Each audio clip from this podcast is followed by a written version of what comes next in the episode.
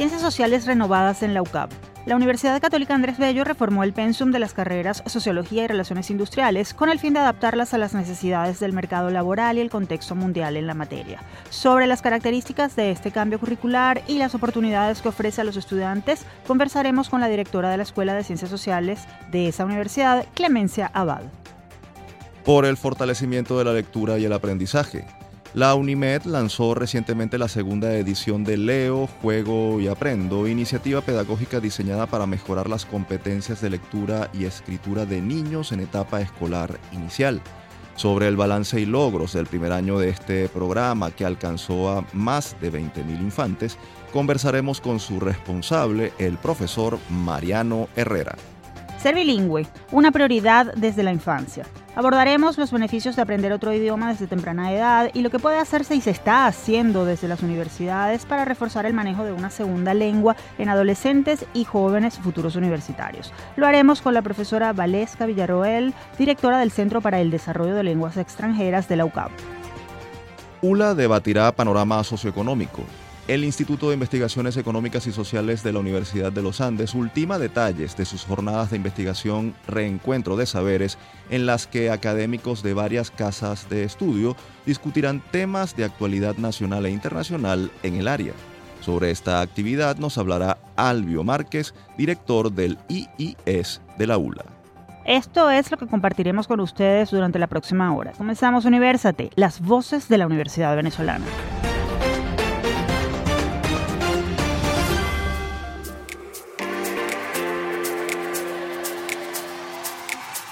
Les saludamos Efraín Castillo y Tamara Sluznis. Y les damos la bienvenida a Universate, espacio producido por la Dirección General de Comunicación, Mercadeo y Promoción de la Universidad Católica Andrés Bello, UCAP y Unión Radio Cultural. Este programa es posible gracias al equipo conformado por Isabela Iturriza, Inmaculada Sebastiano, Carlos Javier Virgües, Juan Juárez, Fernando Camacho y Giancarlos Caraballo. La producción está a cargo de José Ali Linares.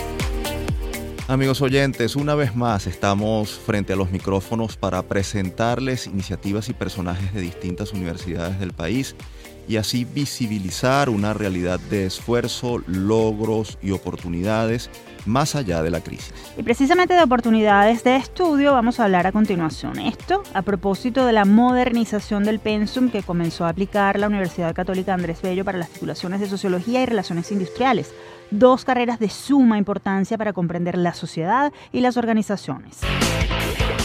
Actualidad Universitaria. El Consejo Universitario de la UCAP aprobó la reforma curricular de las carreras Relaciones Industriales y Sociología, ambas impartidas por la Escuela de Ciencias Sociales de esta casa de estudios. La actualización, que ya está siendo aplicada, incluye asignaturas ajustadas al mercado laboral y el uso de las nuevas tecnologías. Sobre este y otros temas conversaremos de inmediato con la profesora Clemencia Abad, industrióloga, especialista en gerencia de proyectos y directora de la Escuela de Ciencias Sociales de la UCAP. Un gusto recibirte en nuestro espacio. Clemencia, bienvenida a Universate. Gracias, Tamara, por esta bienvenida tan especial y Efraín. Profesora, ¿A qué obedecen los cambios de las mallas curriculares de las carreras de ciencias sociales de la, de la UCAP? ¿Qué detectaron ustedes que les hizo plantearse estas modificaciones? Háblenos de, cómo están quedando ahora las titulaciones de sociología y relaciones industriales. Cómo no, bueno, lo primero es resaltar la importancia de todo el proceso de transformación de nuestra universidad que busca mantenerse a la vanguardia de, en los procesos de formación profesional, tanto en pregrado como en posgrado. Esto ha exigido que nuestra Escuela de Ciencias Sociales y en sus carreras de Sociología y de Relaciones Industriales eh, atravesáramos todo un proceso de revisión de nuestros perfiles profesionales, eh, así como del contenido de nuestras mallas curriculares, en atención a al menos dos factores, ¿no? Un factor que está asociado a la demanda que exigen justamente los perfiles de empleadores, tanto a nivel nacional como a nivel internacional, pero también una revisión de lo que es el estado del arte para cada una de estas profesiones, también a nivel nacional y a nivel internacional. Ahora, Clemencia, en una sociedad como la nuestra, ¿cuál es la relevancia de estudiar y, de analizar la conducta de quienes la integran? ¿Qué aportan específicamente los sociólogos y cuál es la pertinencia de su trabajo? ¿Cómo no? En el caso de sociología, es una carrera que estamos orientando actualmente al reforzamiento de algunos componentes que tienen que ver con los espacios donde ya se encuentran nuestros sociólogos, ¿no? y donde además potencialmente van a tener que estar acorde a tendencias también mundiales y a la situación de Venezuela. En el caso de sociología, por tanto, mantenemos una línea de formación teórica fundamental. Tenemos allí sociología política, sociología clásica, cambio social, son materias con las que tradicionalmente se ha vinculado la carrera de sociología. Pero hemos sumado materias eh, transversalizadas con la Escuela de Ingeniería Informática, por ejemplo, fundamentos de programación, inteligencia artificial, sus aplicaciones, eh, para poder orientar este perfil de ejercicio profesional hacia la gerencia de organizaciones de desarrollo, por ejemplo, o hacia el desarrollo de proyectos de, en ciudad y gestión urbana o de impacto ambiental que son áreas ya específicas donde se desarrollan, como les decía, nuestros sociólogos y sociólogas. Ejemplo de ello, en el caso de Venezuela, tenemos sociólogos y sociólogas en el Diario de Venezuela, en Acción contra el Hambre, en Provea, en Se Dice Libertad, en Civilis, en Alimenta la Solidaridad, y tienen cargos diversos, son gerentes de sostenibilidad, coordinadores de compromiso social, gerentes de mercadeo. Esa es una aproximación bastante breve a lo que es el perfil de sociología hoy en este proceso de reforma curricular y además de ejercicio profesional de nuestros egresados de esta carrera. ¿Qué ocurre en el caso de relaciones industriales? ¿De qué va la, actualización de ese pensum para, para la carrera? En el caso de relaciones industriales apostamos definitivamente a las necesidades más próximas que vamos a tener en, Venezuela y que ya están en el mundo. Sé que hemos atravesado, bueno, esto lo conocemos muchos de los que estamos eh, pues, en esta conversación involucrados, incluyendo nuestros oyentes, eh, hemos atravesado un proceso muy duro de, en, en cuanto al desarrollo organizacional, el desarrollo empresarial temas económicos y sociales pues nos han llevado a atravesar una profunda crisis en estos ámbitos. Sin embargo, y yo diría que más bien eh, debido a ello, va a ser necesario que podamos contar con profesionales que puedan impulsar el desarrollo empresarial y el, el desarrollo organizacional. El 90% de nuestros egresados en relaciones industriales se ubican en el mundo corporativo, privado. Ahí es donde están, tanto en Venezuela como en el mundo. Y están generalmente en el área de gestión de talento humano. Esta carrera es muy versátil, ¿no? tiene además unos elementos importantes de condiciones interdisciplinarias que les habilita también mucha vigencia y pertinencia. Eh, son profesionales que estamos, o somos profesionales que estamos orientados justamente a poder garantizar los procesos de eficiencia organizacional en el marco de los procesos eh, de cambio que exigen los medios en los cuales se insertan las organizaciones. Allí nosotros desarrollamos con nuestros estudiantes cuatro grandes competencias, que son la gestión del talento humano, quizás la línea central de desarrollo profesional de quienes egresan de relaciones industriales, la gestión de los cambios, la eficiencia del bienestar organizacional, la gestión de proyectos y la gestión y la transformación de las relaciones laborales. Clemencia, la tecnología está afectando prácticamente todos los ámbitos de la vida. ¿Cómo impacta particularmente la inteligencia artificial el desarrollo profesional de sociólogos e industriólogos?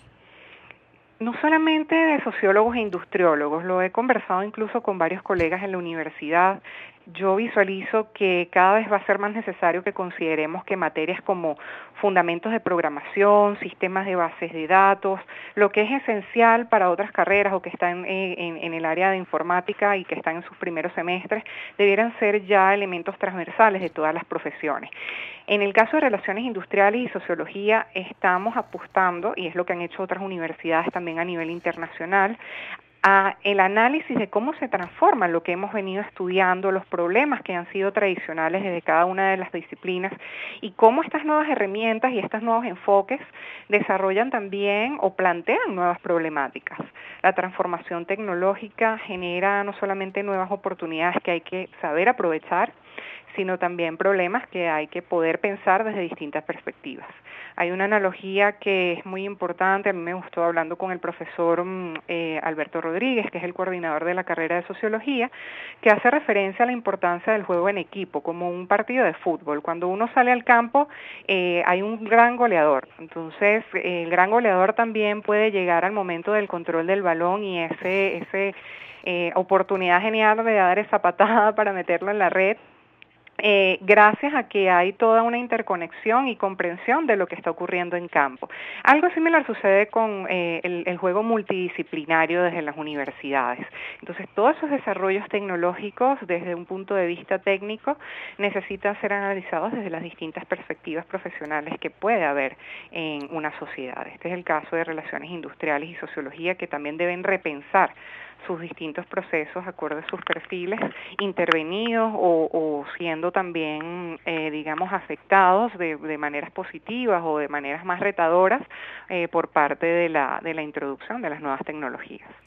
Clemencia, entendemos que las preinscripciones para estudiar en la UCAP ya están abiertas. ¿Qué les dirías a quienes están interesados en, estudiar alguna de las carreras de ciencias sociales? ¿Por qué ir a esta universidad a cursar eh, sociología o, relaciones industriales? ¿Hay alguna ventaja, además del, del pensum y su característica, en la duración, por ejemplo?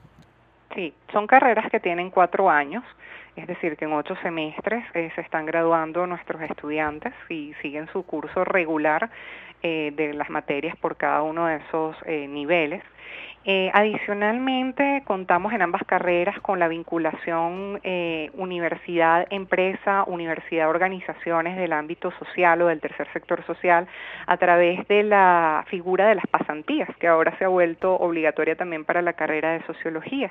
Esto recarga también de forma positiva con un ámbito práctico al ejercicio de la sociología y a la, a la incorporación justamente de todo también ejercicio crítico desde la teoría hacia la práctica.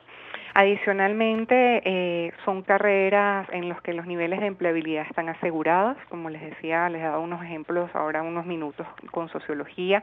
En el caso de relaciones industriales, también nuestros egresados se encuentran en empresas como GlaxoSmithKline, Philips, Amazon, Netflix, British American Tobacco a nivel internacional, a nivel nacional en Colgate, en empresas Polar. Entonces, creo que tanto el periodo de formación académica en su pregrado como los niveles de empleabilidad son dos grandes atractivos, además de ser carreras actualizadas y carreras del futuro inmediato de Venezuela y en el mundo, porque son discusiones completamente activas, acorde además a grandes organizaciones como la OIT, que es la Organización Internacional del Trabajo, o el Foro Económico Mundial, que ejercen también reportes sobre eh, las circunstancias del futuro del trabajo en, el mundo. Eh, quisiera recalcar también que estas son las opciones eh, tradicionales de formación, pero también hemos diversificado en nuestra oferta de formativa y contamos, por ejemplo, con concentraciones menores. En el caso de relaciones industriales, son y de sociología, estos son programas de formación cortos que utilizan eh, materias de los propios pensums de estudios principales y la universidad pues ofrece justamente un registro del desarrollo de competencias y de adquisición de conocimientos en estas áreas. En el caso de relaciones industriales tenemos un minor o concentración menor en gestión de talento humano y uno en compensación estratégica del talento. Y en el caso de sociología tenemos tres minors, uno en gerencia del tercer sector, uno en informática social y otro en emprendimiento, creatividad y acción social. Entonces, bueno, es una bienvenida también al público general, bachiller, que pueda estar interesado en obtener alguna certificación corta. Tiene estas opciones también dentro de relaciones industriales y de sociología, acorde a sus intereses y su perfil de desarrollo. Clemencia, muchísimas gracias por haber estado con nosotros en Universate. Gracias a ustedes por este espacio, a toda la audiencia y bueno, no me queda más que también invitarles a que nos sigan en nuestras redes sociales si quieren conocer más sobre las carreras, eh, arroba relaciones industriales UCAP y arroba sociología UCAP, tanto en Instagram, en Twitter y en TikTok. En línea teníamos a la profesora Clemencia Abad, industrióloga y directora de la Escuela de Ciencias Sociales de la UCAP. Seguimos con esta emisión de Universate, las voces de la Universidad Venezolana. Pueden encontrarnos como arroba Universate Radio en X, Facebook e Instagram. También pueden seguir esta transmisión en vivo en mundour.com.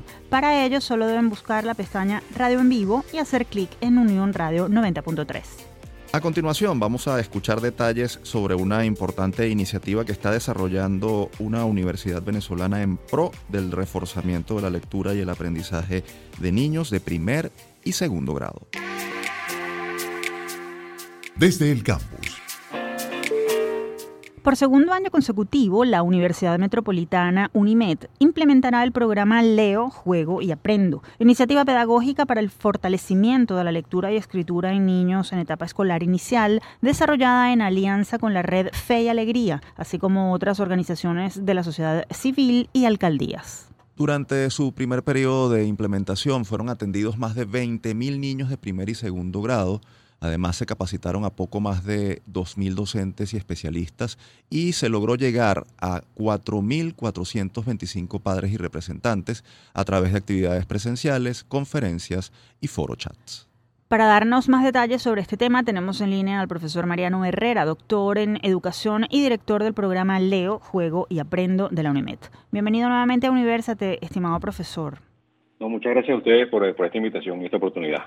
Profesor, lo asomamos en la presentación cuando, cuando mencionamos algunas de las cifras, pero ¿podría usted darnos o ampliarnos brevemente cuál es el balance de este primer año de trabajo del programa Leo, Juego y Aprendo de la UNIMED? Hablábamos de más de 20 mil niños alcanzados. ¿Qué supone esto? Sí, bueno, tenemos casi 24 mil niños en el primer año escolar. Eh, probablemente este año escolar lleguemos, veremos la cifra de 30 y algo mil, 32 mil, 33 mil por allí. Eh, bueno, lo, lo, que, lo, mejor que tenemos es que esos niños que empezaron en septiembre o octubre del año escolar pasado, es decir, en el año 2022, y, están, y terminaron en julio de 2023, eh, han, eh, tenemos constancia de que mejoraron y saben aprendieron a leer en este año escolar. Antes no sabían, hicimos una prueba en donde constatamos que el 95% en noviembre del año 2022 no leían ni una letra y cuando terminaron el año, eh, incluso cuando iban ya por el mes de mayo de este año 2023, ya eh, más de un 76, creo que 77% estaban en lectura inicial, que eso es un logro eh, bastante significativo eh, eh, de, esa cantidad de niñitos, 20.000 más de, que estaban con ese nivel, y mm, casi un 40% estaban en unos niveles un poco más avanzados que el inicial, es decir, que, comprendían, ya mm, podían leer más de una palabra o una oración corta, de manera que eso es para nosotros,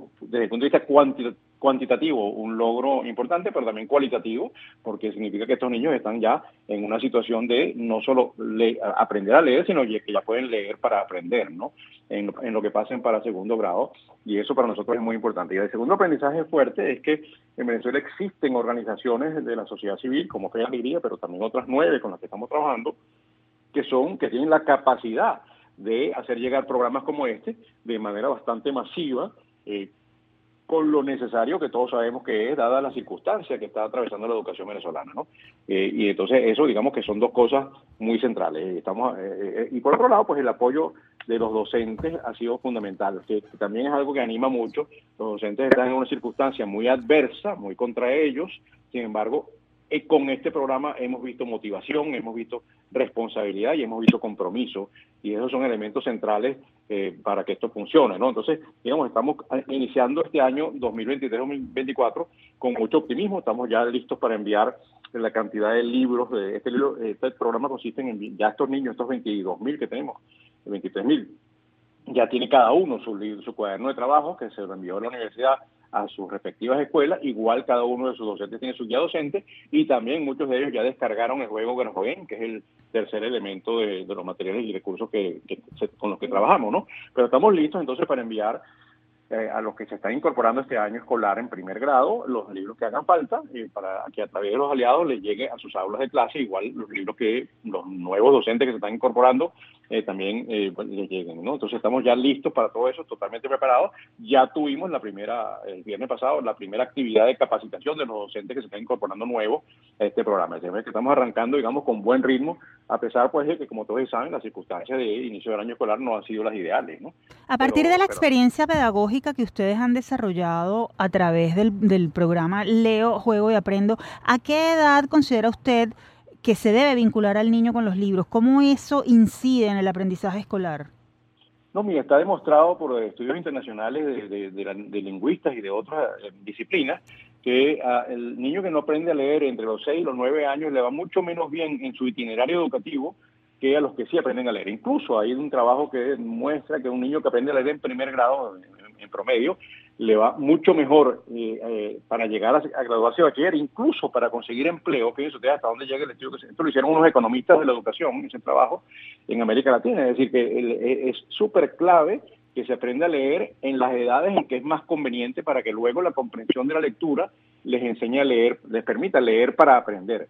Pero si no aprenden a dominar bien la lectura, eh, para comprender lo que leen, no pueden luego leer lo que, lo que necesitan para aprender. Entonces, eh, sí, es, es esencial que no se pase de, digamos, yo diría que ocho años de edad y máximo segundo grado para aprender a leer bien. Y luego, entonces, repito, puedan leer para aprender. Profesor, en el proceso de aprender a leer y escribir están involucrados los maestros y los padres y ustedes muy bien lo han hecho en el eh, programa que llevan adelante. ¿Cómo debe ser esa relación? ¿Qué roles debe jugar cada uno para que el resultado sea un niño motivado y feliz? Además, eh, eh, ¿cómo los han involucrado ustedes a través del programa? Sí, en este caso ha sido bien concreto. O sea, los docentes reciben una guía de docente que les permite a ellos planificar cada hora de clase para la enseñanza de la lectura y la escritura muy, muy organizadamente, muy detalladamente. Eso ha sido muy interesante. Pero además, eh, con este juego de Grafo Game, hemos motivado a que los papás se involucren con el mismo programa que estamos nosotros con Leo y Aprendo eh, de la Universidad Metropolitana, pero a través de un juego que se llama Grafo Game y ese juego, eh, digamos, está si, se quiere, bajo la responsabilidad de la familia. La familia tiene descargado ese juego porque está disponible gratuitamente en Venezuela para descarga y una vez que se descarga, eh, no, no, se necesita, no se necesita ni datos, ni internet, ni nada. El niño puede jugar en el teléfono de la mamá y también dimos eh, una, hicimos una donación de 320, 312 eh, teléfonos a las escuelas, por en caso de que fuera necesario que un niñito no pudiera jugar en su casa. Pero eh, este, este juego ha permitido que, se, que participen más las mamás, las familias de los niños con actividades de complemento a lo que se hace en el aula y a que lo que hacen los docentes en las escuelas. Entonces, digamos que desde ese punto de vista bien concreto ha habido muy buena articulación, vinculación entre lo que hace el maestro con nuestro programa y lo que hacen las mamás o las familias con nuestro programa también. Profesor, estudios que viene haciendo la UCAP revelan que la comprensión lectora en los estudiantes de bachillerato y de la universidad están eh, severamente comprometida. ¿Cómo ayudarlos a superar esa debilidad que obviamente afecta su rendimiento académico? ¿Qué importancia tienen programas como el que usted dirige para revertir esta situación? Bueno, la, situación de la educación venezolana es de una pérdida muy grande de aprendizaje, un retroceso. Es decir, niños que ya habían ido avanzando en el dominio de, algunos temas esenciales, en particular de la comprensión de la lectura y de eh, la lectura de otras de, disciplinas para aprender, no biología, geografía, historia, eso no solamente se detuvo por la pandemia y por otras razones, sino que tuvo una regresión, ¿no? Eh, una pérdida ahí y, un retroceso. Entonces, eh, hay que empezar por el principio siempre. Tú no, no, no puedes pretender que una persona que no sabe leer comprende lo que lea leyendo materias más complejas, disciplinas como, no sé, física, química o biología. Entonces, eh, digamos, lo que hay que hacer es ayudar a los maestros, ayudar a, quienes están en el día a día desde las universidades, como la Universidad Metropolitana y la Universidad Católica, a a que dispongan estos maestros de herramientas que vayan paso a paso haciendo que se recupere lo más posible esa pérdida de aprendizaje que ha habido eh, empezando por el principio, repito, y, el principio es aprender a leer, luego comprender lo que se lee y luego leer para aprender toda la materia, ¿no? entonces, la, la idea central, digamos, toda la sociedad tiene en primer lugar que apoyar a la escuela, enviar a sus niños a la escuela, valorar el trabajo que están haciendo los docentes con sus hijos, con sus representados, y luego entonces las organizaciones como nosotros, que somos académicas, que estamos eh, en el mundo de, la docencia universitaria, eh, pues apoyarlos con programas de capacitación, de seguimiento, todo con la idea de apoyarlos, de ayudarlos a hacer mejor su trabajo en el aula, como parte importante de la sociedad eh, pero no como parte única de la sociedad. Repito, las familias tienen que darle mucho valor enviar, enviando a sus niños a la escuela, valor a la educación y también valor a la profesión docente, apoyando a los docentes, estando con ellos en, todas sus dificultades. Eh, y, sabiendo pues que la que la están pasando pues están pasando por un momento muy duro eh, y que requiere que toda la sociedad se anime con ellos. Profesor, le agradecemos muchísimo sus aportes, les felicitamos a usted y a su equipo por el trabajo que vienen realizando con el programa Leo, Juego y Aprendo de la Universidad Metropolitana y por supuesto les deseamos éxito en esta segunda edición. Hasta la próxima oportunidad. Muy agradecido, muchas gracias. Conversábamos con el profesor Mariano Herrera, doctor en educación y director del programa Leo, Juego y Aprendo de la UNIMED. Para más información sobre esta iniciativa pueden seguir la cuenta arroba Unimed en redes sociales. Nos vamos a la pausa. Al regreso continuamos con más de Universate, las voces de la Universidad Venezolana.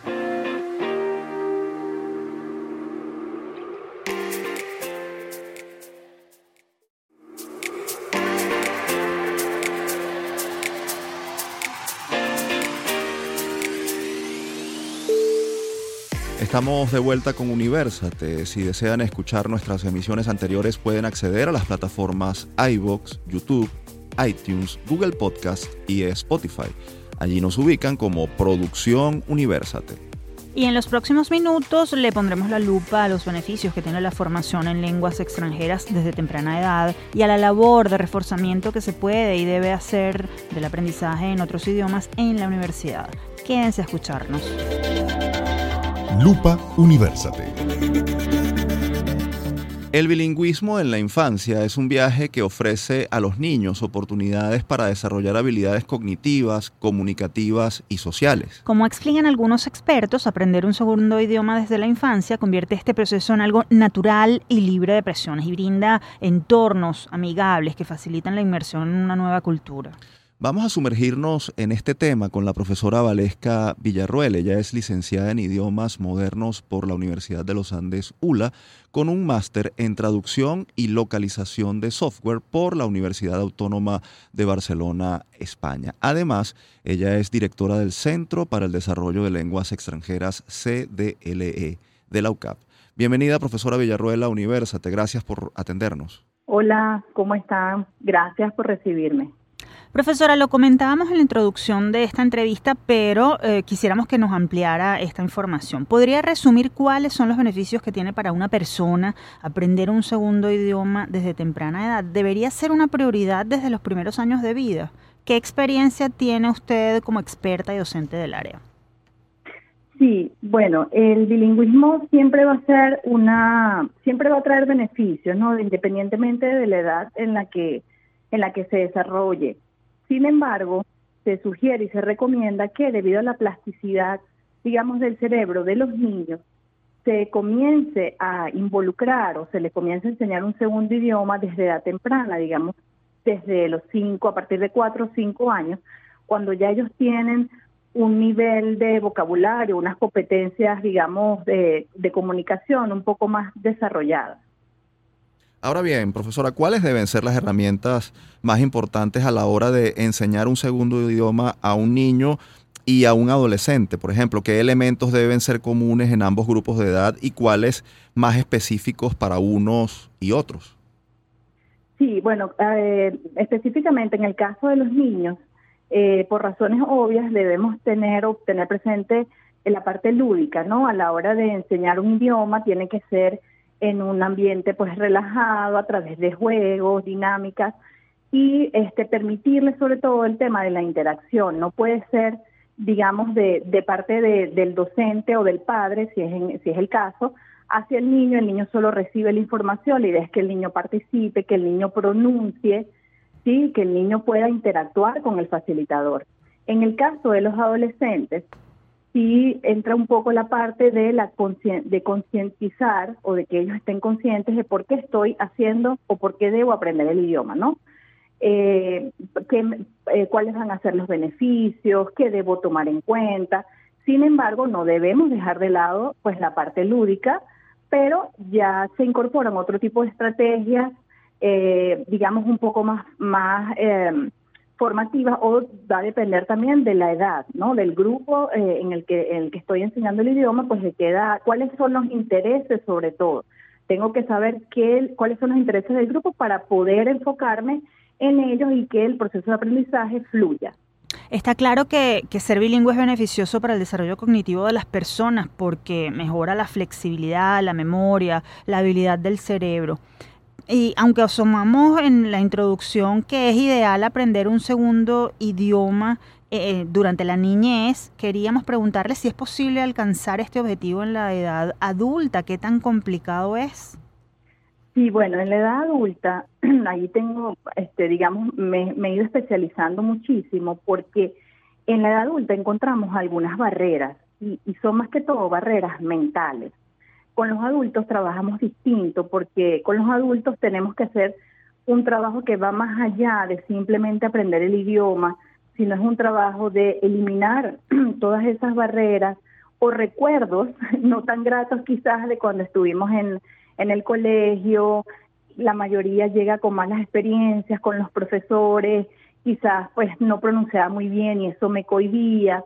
Entonces con los adultos se trabaja no solamente la parte del aprendizaje de la lengua, sino la parte también de un poco de, de confianza de, estimular esa, esa, esas, competencias, esas destrezas comunicativas, eh, brindarles seguridad, darle, darle esa seguridad para que ellos puedan ah, expresarse sin temor.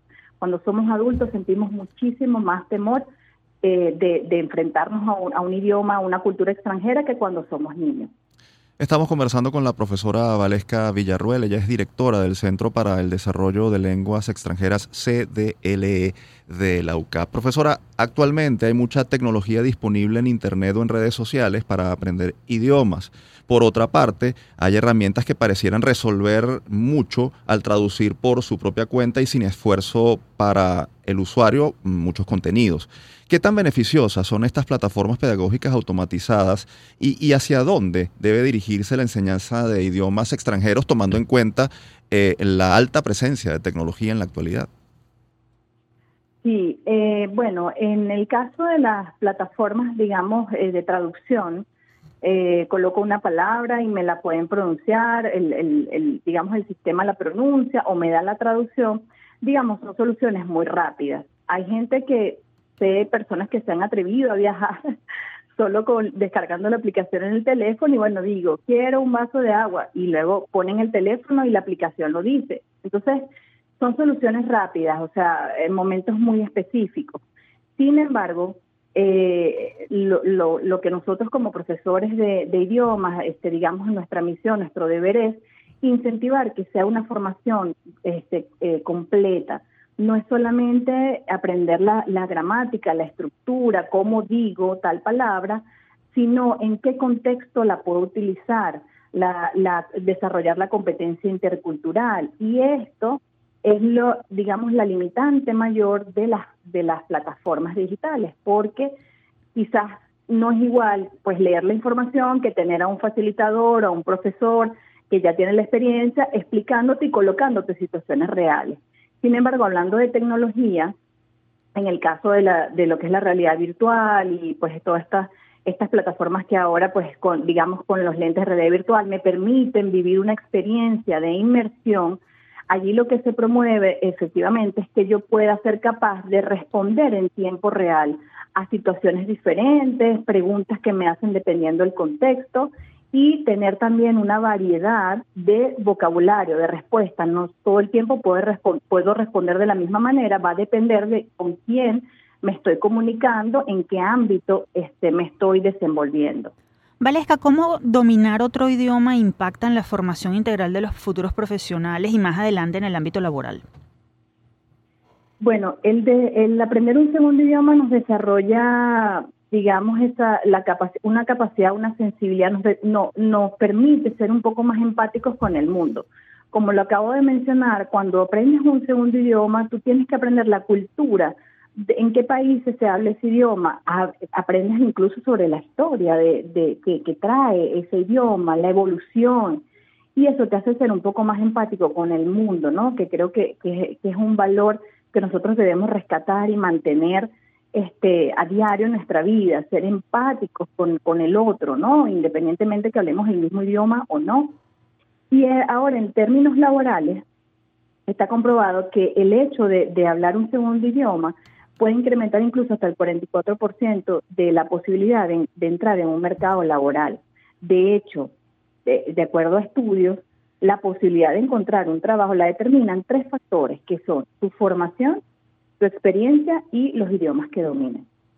Profesora, en las universidades venezolanas se están haciendo cosas para para incorporar a los futuros profesionales al mundo global eh, con el aprendizaje de idiomas y el Centro para el Desarrollo de Lenguas Extranjeras de la UCAP es un ejemplo de ello. ¿Podría mencionarnos brevemente algunas de las actividades que, se desarrollan desde este centro? Y si partiendo de eso que usted mm, nos vaya a comentar, cree que eh, debería ser imprescindible dominar otro idioma para obtener un título universitario, por ejemplo. Sí, bueno, con respecto a las actividades que estamos desarrollando en el, en el Centro para Desarrollo de Lenguas Extranjeras, eh, en principio, pues nosotros nos enfocamos en el desarrollo de las competencias comunicacionales y sobre todo la competencia intercultural. ¿Cómo lo hacemos? Pues nosotros a través de, nuestras alianzas ofrecemos una gran variedad de eh, eh, idiomas a través de distintas metodologías. Cada institución o embajada tiene su propia digamos, su propia metodología. Y cada día más hemos ido incorporando actividades extracurriculares, digamos, a la, al curso de idioma que todos conocemos y hacemos talleres o actividades que promuevan la cultura, de manera que me pueda yo sumergir en el idioma, pero a través también, lo puedo hacer a través también de la cultura. Eso, eso por un lado es lo que hemos venido fomentando. Con respecto a la, a la segunda pregunta, pues obviamente como, como experta en el área, considero que es ideal que pues el egresado salga eh, o, se gradúe, digamos, eh, con un nivel eh, intermedio, ¿no? De algún idioma. Nosotros acá en LOCAP hacemos énfasis en el idioma inglés, ya que como todos sabemos el idioma inglés es el idioma, digamos, considerado como el idioma de la comunicación internacional. O sea, si yo hablo inglés, yo soy capaz de desenvolverme en cualquier país. Eh, y para eso, pues bueno, ya lo comenté, tenemos bastantes eh, formas, o tenemos alianzas, hacemos actividades, hacemos una prueba para poder este, ir midiendo, digamos, la evolución de, de los estudiantes, el desarrollo de sus competencias, pues también hemos creado algunas materias electivas, es decir, cada día estamos eh, reinventándonos de alguna manera para lograr ese objetivo, que el egresado de la UCAP pueda, este, digamos, tenga la posibilidad de dominar el idioma inglés, ya sea un nivel pues B1, B2, que es un nivel intermedio. Profesora Villarruel, gracias por sus apreciaciones sobre este tema. No tenemos duda de que el aprendizaje de otras lenguas abre ventanas al mundo y, y definitivamente expande los horizontes. Sí. Muchas gracias por acompañarnos. Gracias a ustedes. Escuchábamos a la profesora Valesca Villarruel, directora del Centro de Desarrollo de Lenguas Extranjeras de la UCAP. Si desean más información sobre las actividades que ofrece el CDLE UCAP, pueden ingresar al portal lenguasextranjeras.ucap.edu.be. Avanzamos con esta edición de Universate. Quienes deseen dar a conocer en nuestro programa alguna actividad, investigación o un personaje universitario destacado, pueden escribir al correo produccionuniversate.gmail.com. Y en esta última parte vamos a hablarles de unas jornadas que está organizando la Universidad de los Andes, ULA, para actualizar a profesionales y académicos sobre la realidad social y económica del país, y en las que habrá expertos de varias casas de estudio. Si quieren saber más, quédense con nosotros en la agenda. Del 18 al 20 de octubre y en el marco de sus 65 años de existencia, el Instituto de Investigaciones Económicas y Sociales de la Universidad de los Andes, ULA, llevará a cabo las jornadas de investigación Reencuentro de Saberes, que reunirá a profesores de tres universidades del país. La actividad que tendrá lugar en la ciudad de Mérida abordará temas como la propiedad intelectual, las políticas públicas en los territorios de la frontera, el valor del café y del cacao para el desarrollo de los territorios, la implementación de un centro de estudios regionales en Guayana y el impacto de la dolarización en el país. Para ampliar esta información nos acompaña el profesor Albio Márquez Rangel, economista, magíster en administración y doctor en ciencias humanas, además de investigador y director del Instituto de Investigaciones Económicas y Sociales y es de la ULA. Un gusto tenerlo en Universate, profesor Márquez. Un gusto también tener la oportunidad de conversar con ustedes, Tamara, Efraín, y poder participar en su programa Universate. Profesor, ¿qué objetivos persiguen estas jornadas? Tenemos entendido que se difundirán los resultados de investigaciones que en el área de las ciencias económicas han realizado profesores, investigadores y estudiantes vinculados al IES y a la Facultad de Ciencias Económicas y Sociales de la ULA, pero podría ampliarnos un poco más, por favor. Muy bien, eh, desde el punto de vista meramente científico, ciertamente las, las jornadas pretenden dar la oportunidad a nuestros profesores, a nuestros estudiantes, para discernir acerca de temas vinculados a las cinco menciones que se llevan adelante en nuestro programa de maestría en economía, como son la mención de política fiscal, políticas económicas, políticas territoriales, economía y política agroalimentaria y economía cuantitativa. En los tres días que durará la jornada, nuestros profesores, nuestros estudiantes y además un grupo de destacados economistas de renombre nacional participarán con temas diversos en cada una de estas áreas. Profesor, en la presentación comentábamos que las jornadas de investigación reunirán a representantes de, otras universidades y usted eh, nos acaba de adelantar algo. Pero ¿puede indicarnos brevemente de qué universidades se trata y qué áreas temáticas abordarán esos ponentes? Bien, en el caso de la profesora y reconocida economista venezolana Sari Levy, perteneciente a la Universidad Central de Venezuela, ella estará tratando eh, lo que tiene que ver con el índice de gestión pública a nivel nacional, eh, con datos sumamente recientes. En el caso del profesor Ronald Balsa y una colega que le acompaña desde el núcleo de la UCAP Guayana, estarán hablando de los centros pilotos de desarrollo regional. Y en el caso de la Universidad de los Andes, estará todo un pool de profesores y de egresados de nuestro programa hablando sobre los distintos temas vinculados a la economía agroalimentaria, a las políticas económicas, en especial al tema de la dolarización en Venezuela y Además de esto, tendremos también al gremio empresarial merideño participando con eh, la presencia del doctor César Guillén, quien fuese hasta hace poco tesorero de Fede Cámaras y quien tiene una experiencia gremial e industrial sumamente importante aquí en la región andina. Profesor, la Facultad de Ciencias Económicas y Sociales y el Instituto de Investigaciones Económicas y Sociales están cumpliendo 65 años de existencia. Brevemente, ¿cuáles han sido los principales aportes que han brindado estas instancias a nivel local y nacional en estos años de, historia? Aprovecho la pregunta y la agradezco porque me sirve para hacer un poco de historia dándoles a conocer que la Facultad de Ciencias Económicas y el Instituto nacieron el mismo día, el 17 de septiembre de 1958. Acá, por mm, conveniencia en función del juicio emitido por economistas relevantes como el doctor Massa Zavala y quienes mm, y otros que le acompañaron en estas recomendaciones, se creó la Facultad de Economía y el Instituto precisamente para llevar a cabo estudios de carácter regional. Y esa ha sido la orientación del Instituto de Investigaciones Económicas y Sociales a lo largo de toda su trayectoria. Se han hecho trabajos encomendados por organismos públicos importantes como el Banco Central de Venezuela, la Corporación de los Andes, que es la corporación encargada de los programas de desarrollo acá en la región andina, entre otros, quien han demandado de nuestros servicios precisamente en el área de la economía regional, un área que sin duda alguna pretende formular y contribuir a plantear soluciones para el desarrollo de las regiones y en especial de la región andina y del Estado medio. Estamos hablando con el profesor Albio Márquez Rangel, economista y director del Instituto de Investigaciones Económicas y Sociales de la ULA.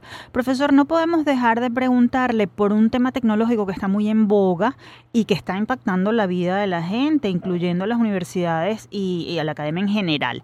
¿Cómo está afectando la inteligencia artificial la investigación en el área socioeconómica? ¿Qué desafíos supone y supondrá esto a corto y mediano plazo? Bien, eh, es importante tener en cuenta que los economistas mm, durante mucho tiempo nos ha gustado la investigación orientado hacia los patrones más racionales posibles, lo cuantitativo, lo explicativo, lo predictivo. Pero hoy en día debemos tener en cuenta que además de esos elementos que son innegables en el acto económico, también se debe considerar el papel importante que tiene que ver la psiquis del individuo, su forma de pensar. Y allí la inteligencia artificial tiene eh, oportunidades para contribuir a llevar a cabo eh, ejercicios, experimentos dentro de las ciencias económicas. También es importante tener en consideración que la inteligencia artificial pues nos va a permitir a, quienes investigamos en economía acercarnos de una manera mucho más mm, eficiente a lo que son las explicaciones y la comprensión del fenómeno económico como tal. Juega un papel sumamente importante en lo que nosotros llamamos la economía experimental allí tiene mucha potencialidad la inteligencia artificial. Y, sin duda será un tema que dará de, qué hablar durante los próximos mm, años. Profesor, volviendo finalmente a las jornadas y mm, de manera un poco breve, porque nos queda poco tiempo, ¿cuál será la modalidad de esta actividad que están preparando? Leíamos que se desarrollarán en Mérida, pero habrá posibilidad de conectarse a través de, la tecnología en modalidad virtual y además cómo pueden hacer los interesados en participar. Eh, en esta oportunidad, en nuestra, en nuestra conmemoración del 65 aniversario del instituto, ciertamente las jornadas tienen esas dos modalidades. Quien guste presenciar la jornada puede eh, asistir acá a la Universidad de los Andes, en la ciudad de Mérida específicamente, y quien quiera seguir el evento a través de la plataforma Zoom lo podrá hacer. Para mayor información, nuestras redes sociales, tanto en Instagram como en Twitter, son las siguientes. I-I-E-S ULA. I es ULA, dos veces la I al principio, tanto en Instagram como en Twitter. También tenemos el correo jornadas 65 arroba gmail.com. Allí estamos prestos a, a, brindar la información que haga falta para que las personas interesadas puedan inscribirse en el evento y en cualquiera de estas dos modalidades estaremos esperándolo con el mayor de los gustos. Profesor Márquez, gracias por su tiempo. Desde Universate les deseamos mucho éxito en estas jornadas y además los felicitamos a usted y a su equipo por este 65 aniversario del IIS y de la Facultad de Ciencias Económicas y Sociales. Un tiempo que sin duda ha sido para servir al país y a la región andina. Gracias por atendernos. Gracias a ustedes por la oportunidad, Tamara y Efraín. Muchísimas gracias y muchos éxitos en su programa. Gracias, profesor. En línea teníamos a Albio Márquez Rangel, economista, investigador y director del Instituto de Investigaciones Económicas y Sociales IIS de la ULA. Si desean más información sobre estas eh, jornadas, pueden seguir la cuenta arroba IIESULA. Momento de despedirnos por el día de hoy. Antes, como siempre, compartimos con ustedes nuestra acostumbrada frase de la semana. Los venezolanos que siguen en Venezuela son los que, aún sin saberlo o proponérselo, hacen que siga existiendo un país llamado Venezuela, por el cual se batalla. Muchos de ellos, cuando abren el grifo que no da agua, cuando pasan el switch de una luz que no se prende, cuando se paran en una estación de gasolina donde no hay gasolina, mantienen la demanda y la presión de un país que quiere ser normal, que quiere vivir como un país civilizado. A través de pequeñas victorias cotidianas, están sentando las bases para un mañana que refleje la fuerza y la determinación del pueblo venezolano. Estas palabras pertenecen al economista venezolano, consultor y exministro Herbert Torres y forman parte de un artículo de opinión publicado en el portal La Gran Aldea, en el que el autor llama a resaltar el valor y la resiliencia de los venezolanos que siguen en el país. Herbert Torres ha sido profesor en varias instituciones de educación superior de Venezuela y el extranjero.